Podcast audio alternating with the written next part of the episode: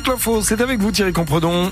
Et la météo pour commencer de la grisaille aujourd'hui. Ah, c'est pas terrible, c'est vrai, en ce mercredi matin, pas mal de nuages, un petit peu de grisaille. Les températures entre 1 et 4 degrés, météo complète après les infos. Et le gouvernement s'apprête à s'attaquer au CPF. Le CPF, c'est le compte professionnel de formation pour lequel chaque salarié cotise et qui sert à suivre des cours de langue ou encore passer le permis de conduire. Mais dans quelques mois, les règles pourraient changer. Les salariés devront participer financièrement pour utiliser leur CPF sur environ 10% du coût de la formation. Alors forcément, cette annonce ne satisfait pas tout le monde. Écoutez ce reportage à Belfort signé Louise Joyeux. Payer pour se former, d'accord, mais pas à n'importe quelle condition pour Fatine. Elle est apprentie en finance chez General Electric. Ça ne me dérangerait pas de l'utiliser par exemple si c'est pour une formation personnelle. Donc à ce moment-là, c'est moi qui voudrais une formation permis ou autre. Mais si c'est une formation pour me développer dans une entreprise ou autre chose, là je ne les paierai pas forcément. Pour Hervé aussi, payer est un frein. Ce dessinateur chez Vulcain à Belfort a déjà eu recours à son CPF, mais il trouve que ce changement est... Franchement dommage, vu que c'est un compte qu'on a cotisé avec le nombre d'années de travail, donc c'est un peu négatif de nous, nous, demander maintenant de recotiser en plus de notre poche. Parce que ce système est plutôt bon. Peut-être qu'il y a eu des abus, je sais pas. Justement, la DARES, c'est la direction de l'animation de la recherche, des études et des statistiques, estime que 17% des formations validées n'ont pas de but professionnel. Mais ce n'est pas un argument, estime Nicolas Combe, le président de l'association des DRH en Franche-Comté. Il ne faut pas brouiller les messages. On a insisté depuis longtemps, y compris ce gouvernement, pour inciter les Français à monter en compétences, à continuer à Du coup, donner un signal dans le sens inverse, ça risque d'être en tout cas difficile à comprendre pour les Français. Avec cette mesure, le gouvernement espère réaliser 200 millions d'euros d'économies sur les 2 milliards que coûte chaque année le CPF. Et l'année dernière, 1 250 000 salariés ont eu recours à leur compte professionnel de formation.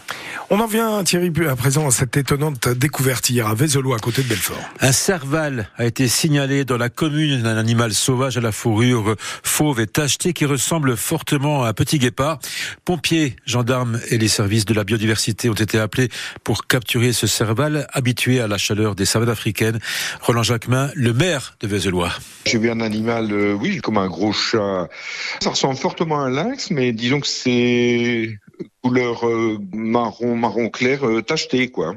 Et donc après bah ils l'ont endormi, ils l'ont mis dans une grosse cage. Euh, il y avait les gens de l'OSB qui étaient là. Apparemment il était près du poulailler, mais heureusement les habitants qui avaient le poulailler étaient grillagés, donc il était terré tapis dans un dans un coin. plus il était plus craintif après parce qu'il était cerné par les brigades de gendarmerie de pompiers. Bah, les gens ont eu un petit peu peur parce que c'est vrai que ça court vite, ça saute très haut ça peut être dangereux. Quoi. Apparemment, il n'est pas pucé, donc ça veut dire que c'est un animal ben, qui est illégal. Hein. C'était illégal. De toute façon, on n'a pas le droit d'en détenir de ce genre d'animal en, en, France. Donc ça veut dire que c'est soit de la contrebande, soit c'est illégal. Et le Serval qui a passé la nuit à la SPA de Belfort devrait être transféré dans la journée dans une structure adaptée hein, en Seine-et-Marne. En attendant, l'enquête de gendarmerie se poursuit pour savoir à qui appartient euh, ce Serval. Sur francebleu.fr Belfort-en-Bellegarde, vous retrouvez les photos de cet animal et toutes les infos sur cette incroyable découverte. C'est une prise de parole très attendue par les agriculteurs. Ce matin, Gabriel Attal va s'exprimer pour présenter de nouvelles mesures censées calmer la colère des agriculteurs. À trois jours du salon de l'agriculture, le Premier ministre a multiplié les rencontres avec les principaux syndicats agricoles. La grogne est toujours là. Cette nuit, en Haute-Saône, un camion-citerne qui transportait 26 000 litres de lait a été intercepté et vidé alors qu'il se rendait à l'usine Lactalis de Louan, vers c'est près de Vesoul.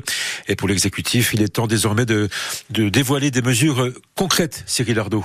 L'objectif, c'est de montrer que le gouvernement a pris conscience de la grande colère des agriculteurs. Et pour cela, pourquoi pas inscrire la souveraineté alimentaire dans la loi? Cela doit être confirmé tout à l'heure par Gabriel Attal. Il devrait être question aussi du plan Ecofito sur les pesticides, de simplification des normes sur le stockage de l'eau, par exemple, ou encore d'un assouplissement des règles pour la transmission des exploitations aux plus jeunes, une mesure très attendue par le monde agricole. Le Premier ministre annonce aussi une mission parlementaire pour faire évoluer évoluer la loi Egalim d'ici l'été, avec à la clé une meilleure rémunération des producteurs. Il doit enfin, cette semaine, déclarer toutes les filières agricoles métiers en tension pour faciliter le recours à la main-d'œuvre étrangère. Les attentes sont très fortes, prévient en tout cas la FNSEA, qui a d'ores et déjà prévu une grande manifestation vendredi soir à Paris. Et la conférence de presse de Gabriel Attal débute euh, tout à l'heure à 9h. Elle sera à suivre en direct vidéo sur francebleu.fr. À Valdois, à côté de Belfort, des parents d'élèves se mobilisent aujourd'hui pour dénoncer la fermeture programmée d'une classe dans leur école Victor Frayet à la rentrée de septembre. Un rassemblement est prévu à partir de 13h30 devant l'école. On vous propose à présent de monter dans un bus. Un bus pas comme les autres, un bus original puisqu'il permet de découvrir la musique et même d'enregistrer un morceau. C'est l'initiative portée par euh, le bus d'Hélène dans le cadre de la capitale française de la culture du pays de Montbéliard. Une fois par mois, ce bus se gare dans une commune et hier, il était à Raymond d'Enverve, c'est près de Pont-de-Roide et Menil Bonavent euh, s'est monté à bord de ce bus pas comme les autres. Clément nous attend à l'intérieur du bus. Il est musicien, c'est lui qui anime les ateliers. Je suis sur le premier groupe. Le premier groupe, c'est une basse. Tu vois? Là, on est sur. Ah, ça j'aime bien moi. Ah, là, on est sur un autre kit de batterie, on appelle ça. Léo peut maintenant se lancer dans la composition de sa propre musique. Thank you.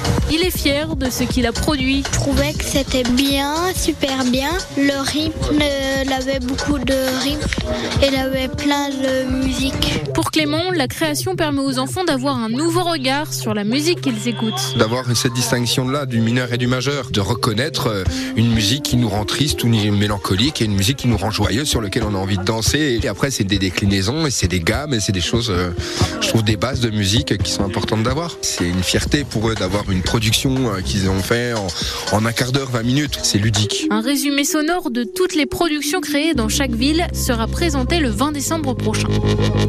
Et le prochain arrêt pour le bus d'Hélène, ce sera le 20 mars prochain à Villars-les-Blamont.